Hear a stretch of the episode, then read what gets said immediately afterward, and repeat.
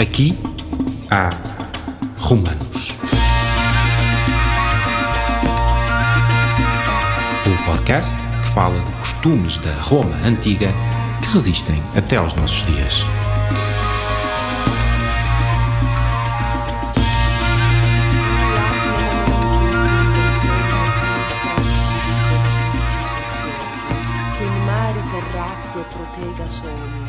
Uh, sejam bem-vindos uh, à primeira série de, de podcasts Aqui há Romanos, uma iniciativa uh, da Direção Municipal da Cultura e do Departamento de Património Cultural da Câmara Municipal de Lisboa, um, no âmbito do projeto Lisboa Romana.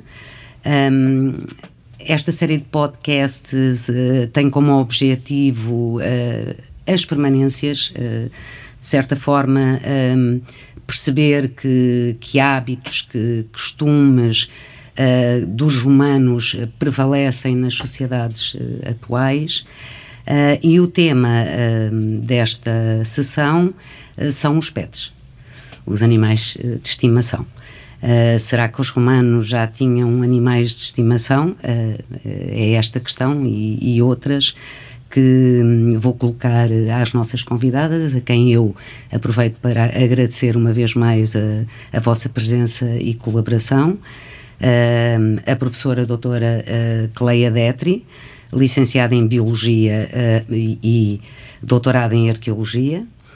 Um, é professora na Faculdade de Letras da Universidade de Lisboa e é investigadora da UNIARC, do Centro de Arqueologia da Universidade de Lisboa e a professora doutora Elizabeth Pires, licenciada em Biologia e doutorada em Biologia Molecular, um, é professora da Faculdade de Medicina Veterinária da Universidade Lusófona e investigadora da Associação Biopolis, Cibio in Bio e do LARC, Laboratório de Arqueociências da Direção-Geral do Património Cultural. Um, e pronto, a primeira questão eu julgo que é fácil, que todos nós uh, sabemos responder, claro que sim. Uh, os romanos já tinham animais de estimação, mas é preciso recuarmos alguns milénios uh, um, para lá do, de, da civilização romana para percebermos como é que um, todo este processo de domesticação um, iniciou, não é? Eh, Sim. Querem dizer alguma coisa, falar um bocadinho sobre isto, Cleia? Sim, um, então, realmente o cão é uma é a espécie uh, que foi a primeira domesticada entre todas, por razões diferentes das restantes, que mais tarde no Neolítico são domesticadas para a alimentação, sobretudo, mas o cão realmente foi especial. Uh, ele, ele é domesticado por caçadores-coletores e uh, ainda é um bocadinho um mistério quando é que foram exatamente domesticados, mas o, maior número de dados vem que terão sido domesticados entre 15 a 20 mil. Uh, o maior número de restos até vem da Europa, de, de, conjuntos que foram encontrados desta espécie, que nós podemos dizer mesmo que é cão, porque às vezes são difíceis de distinguir, não é? Do cão do lobo, porque ele é domesticado a partir do lobo. Ehm, e uh, eles diminuem um bocadinho de tamanho, por isso é que nós dizemos que são, que são cães, diminuem um bocadinho de tamanho e ficam com o focinho um bocadinho mais curto. É assim que nós vemos. Um, e realmente temos alguns casos em, na Alemanha, por exemplo, uh, outro caso também em Espanha, no norte de Espanha, em Ralha, e, mas em Portugal, por exemplo, temos um, o caso mais antigo, um esqueleto uh, inteiro, tem cerca de 8 mil anos e foi encontrado nos Concheiros de Muges, enterrado na mesma zona onde eram enterradas as pessoas. Portanto, vê-se que havia algum carinho com estes animais um, ehm, e ele realmente tinha todas as características de um, de um cão doméstico. Uh, lá está mais pequenino do que, do que, os, do que os lobos. Muito bem. Falou-nos no cão, mas o cão já existia como espécie ou não, precisamente, ele, ele é uma espécie doméstica, portanto, domesticada é um, um, são, no caso do cão, ele ainda até é mais uma, na verdade, se formos mesmo rigorosos, ele é na verdade uma subespécie, porque ele ainda consegue reproduzir-se com o lobo, ele consegue reproduzir híbridos e os híbridos conseguem ter descendência, hum, mas conseguem se isolar num nicho, que é um nicho humano, não é? E conseguem ter características que são morfologicamente diferentes, não é? Toda a gente gente, ou a maioria das pessoas, consegue mais ou menos distinguir um cão de um lobo, não é? Uh, sobretudo as raças que nós vemos hoje. Um, há assim aqueles huskies ou alguns cães, de, algumas raças que são assim mais parecidas, mas normalmente nós conseguimos distinguir. Realmente eles criaram um grupinho à parte, não é? Já tem alguma distinção uh, também genética, não é? Que a Elizabeth aí pode, pode falar mais. Uhum. Mas uh, eles, eles são descendentes domésticos vivem num nicho doméstico, que é o ambiente humano, e uh, foram de certeza domesticados a partir do lobo, que é uma espécie selvagem. Muito bem. Quer acrescentar mais alguma coisa? Sim, uh, realmente este processo de domesticação uh, leva à formação de espécies novas.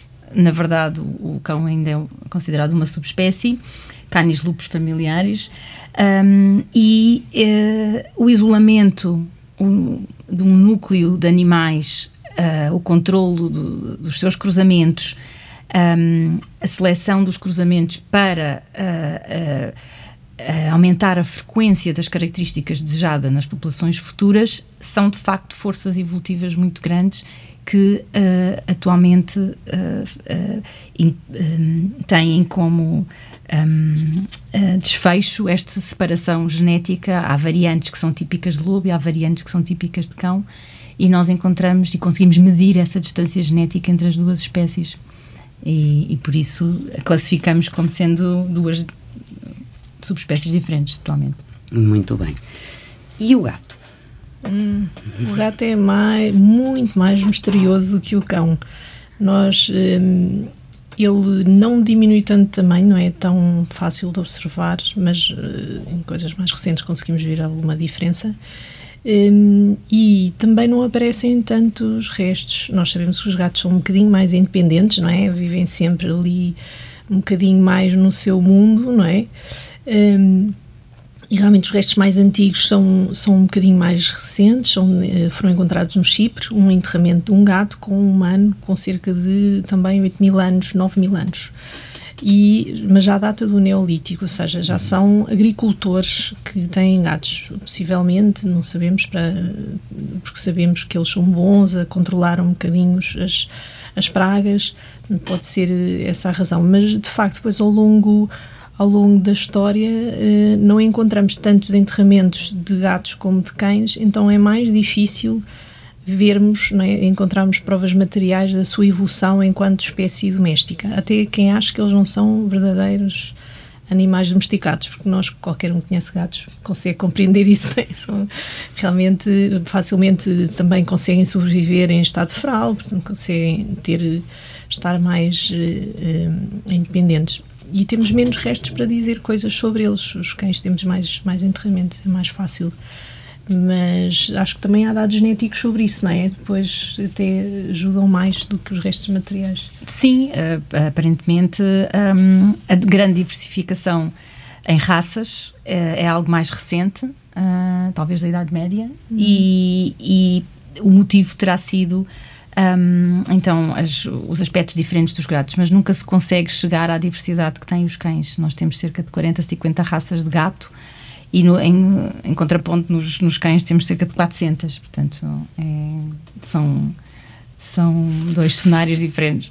Falou em raças, é um tema muito interessante, porque aqui entram os romanos, não é? Uhum. Uh, foram os romanos que iniciaram esta, uh, esta coisa, entre aspas, das raças, não é? Uhum. Uh, querem nos dizer alguma coisa também sobre isso? Sim, então eles. Hum, podemos dizer que os romanos é os que de facto começam a, se calhar, mais intensivamente entrar nesta mania ou nesta loucura de, das raças muito pequenas e muito grandes.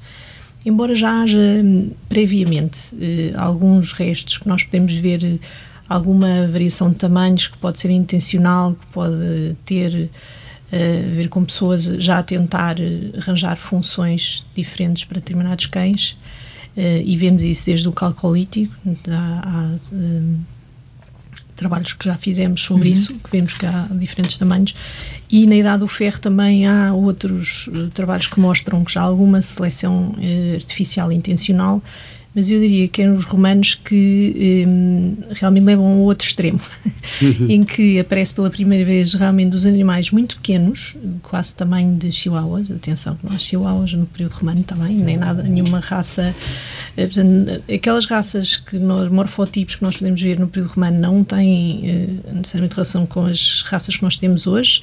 Às vezes podem até ter o mesmo aspecto, não é? Mesmo, vamos ver alguma imagem do período romano e, e até parece alguma, alguma raça. Eh, que nós conhecemos hoje, mas, mas não, em princípio eles não, não têm ligação nenhuma. Mas é verdade que temos animais muito pequeninos, temos já animais condrodistróficos, que são aqueles um bocadinho com as patas tortas, não é? que todos também já, já conhecemos, por exemplo, o tecal, não é? que é pequenino porque tem as, as, patas mais tortas, ou temos aqueles que são miniaturas como o chihuahua. Uhum. E, e eles já, já conseguiram isso no período romano, foi a primeira vez que eles têm estes, que nós encontramos estes restos, estes animais muito pequenos. E depois também temos animais muito grandes tipo moçoide e, e, e, encontramos registros, por exemplo, em Mérida, de enterramentos com cerca de 40 cães, em que vemos este, estas morfologias todas. E é muito interessante porque depois os próprios cães mais pequeninos, eles têm mais patologias tratadas, que se vê que houve mais cuidado, provavelmente as pessoas tinham os cães mais perto de si, Uh, e provavelmente estes cães não, não tinham uma função um, específica, mas talvez fosse uma questão só estética ou emocional, ter os cães uh, mais perto das pessoas, não é? São os tais cães de colo, não é? Que andamos sempre com eles ao, ao colo e os romanos parece que já, já gostavam dessa ideia. Mas também há alguma informação, não é? Mais informação genética sobre isso. Uh, sim, an antes do período romano nós encontramos variabilidade em termos de tamanho, não é? Com estudos de osteometria ou odontometria, nós encontramos, uh, por exemplo, há 4, 5 mil anos atrás, encontramos, digamos, dois tipos de tamanho. E se nós estivermos uh, a tentarmos colocar esses tamanhos num gráfico com as várias raças que nós conhecemos cá em Portugal, digamos que eles estão ali junto dos cães de caça e os maiores junto dos cães de guarda. Portanto, talvez estes diferentes morfotipos estivessem associados a uma função. Portanto, já havia se calhar no passado, uma, uma seleção uh, para um tipo de cão que executasse uma determinada função.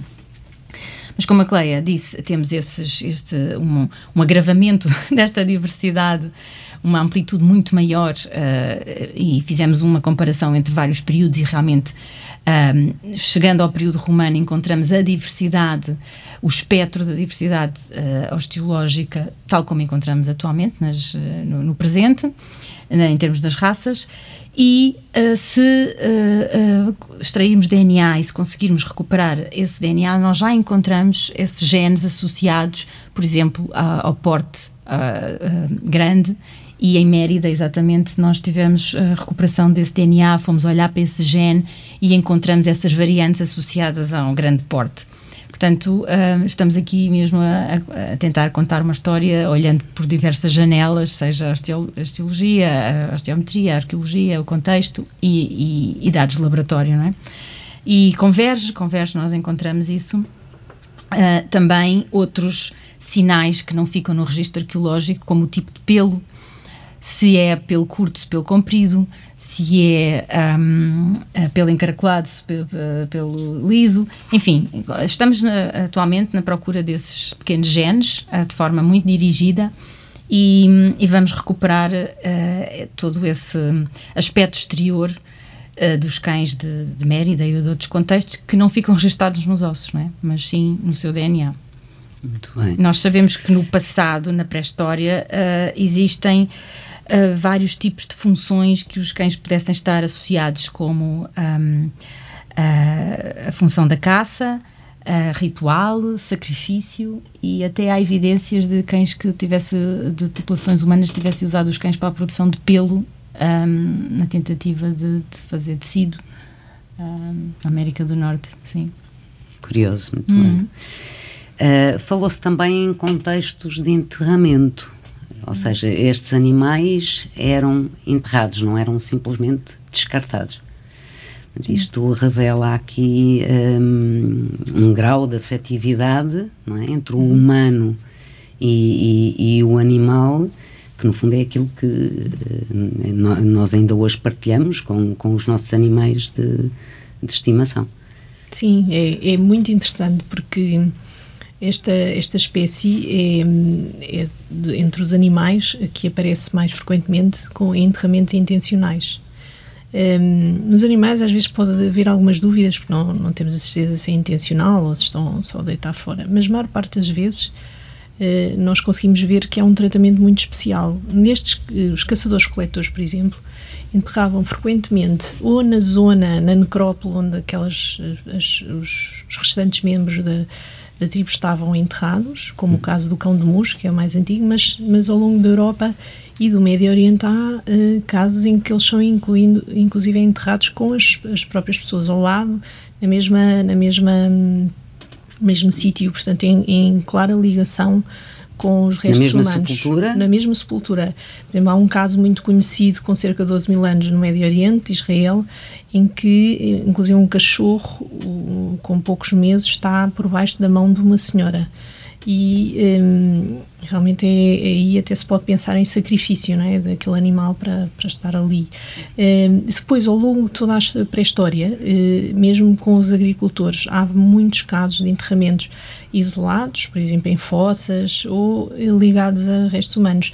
Há, inclusive em Portugal, um, enterramentos em antas de cães com os, os, os restos humanos dentro da, da Câmara Central. Portanto, há há muitos casos desses. Às vezes, inclusive, é, até partes só do corpo do cão. Portanto, pode ter algum é, indicador ritual, não, não sabemos ao certo. Mas é sempre aquela espécie que, que vai estar frequentemente associada a enterramentos e, um, e aparecem então os, os esqueletos inteiros e desde o caso mais antigo então até, até sempre e no caso de, de dos, restos romanos, há, por exemplo, na Praça da Figueira, já, já encontramos cães que são enterramentos isolados e que estão na, na zona da necrópole, ou, ou não, não somos completamente associados, ainda, ainda, não temos a certeza, mas, mas que, estão, que estão perto, estão, estão naquela zona. Mas são enterramentos individuais de, de cães com intencionalidade. E também há este enterramento com cerca de 40 cães, que tem três esqueletos humanos uh, por baixo e outros 40 cães por cima. Tem claramente uma intenção ritual uh, para, Esse, para aquele contexto. Em Mérida, não é? Sim, em Mérida. E em Mérida, Espanha, que era a capital da Lusitânia, portanto fazia parte da nossa, da nossa província. E São, é frequentemente associado a um contexto em que há carinho e em que se dá uma importância muito grande a esta espécie. É realmente muito interessante porque se vê que esta ligação era muito forte e eh, prevemos que os próprios caçadores-coletores dão tanta importância aos cães como aos restantes membros do seu grupo. Isso é, é muito, muito interessante. Muito bem. E estimativas de idade à morte? Estes hum. animais, uh, a investigação permite-nos chegar a alguma conclusão? Estes animais viviam muito, viviam pouco? Uh, o que é que eles comiam? Uhum.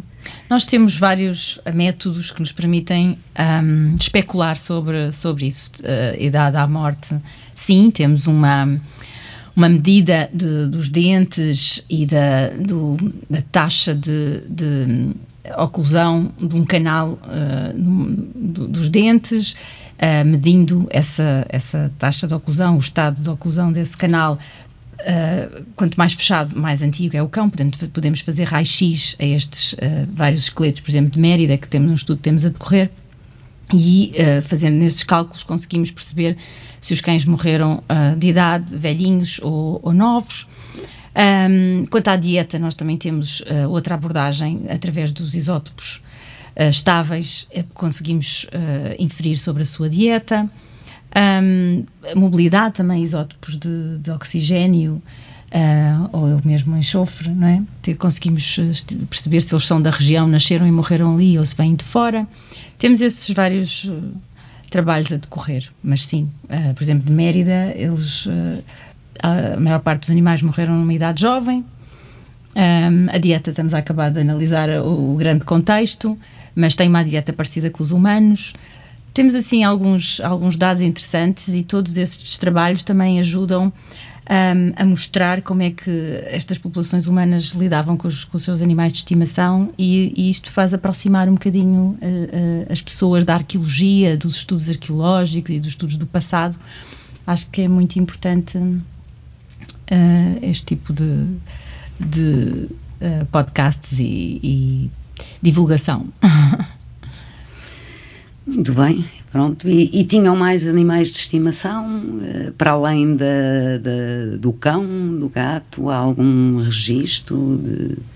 Aves, não sei. Hum, um, por exemplo, saca-rabos.